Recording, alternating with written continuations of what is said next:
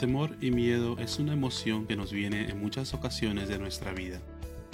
¿Qué nos dice Dios cuando estas emociones quieren controlarnos y dominarnos? Hoy, en Creciendo en Gracia, estaremos viendo el versículo 3 del Salmo 56.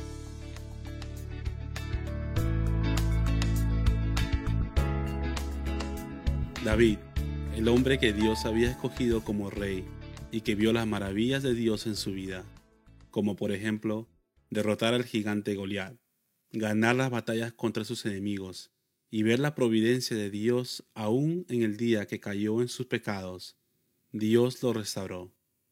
Dice la Biblia en 1 Samuel 18:14 que David prosperaba y se conducía prudentemente en todos los asuntos de Dios y que Jehová estaba con él.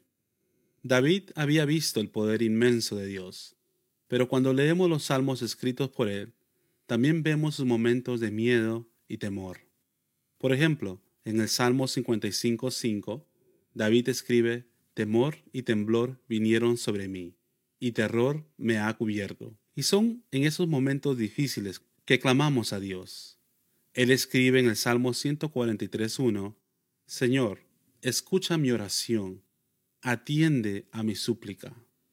Hay momentos en nuestras vidas que el temor y miedo se nos apodera y nos sentimos como David. El terror nos cubre y el temor ha venido. Quizás recibiste una mala noticia. Quizás te encuentras atravesando una situación que nunca imaginaste te podía pasar. O quizás tienes miedo y temor por lo que está sucediendo alrededor de ti. Y te ha robado la paz que Dios te ha dado.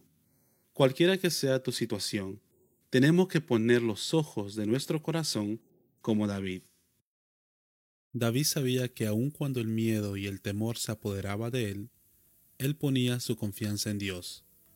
La palabra dice que Dios es nuestra luz y salvación. Él es nuestro refugio, nuestra fortaleza. No temeremos a las malas noticias, porque nuestro corazón estará firme confiando en Dios. Él es nuestra roca fuerte. Cristo es nuestra roca fuerte.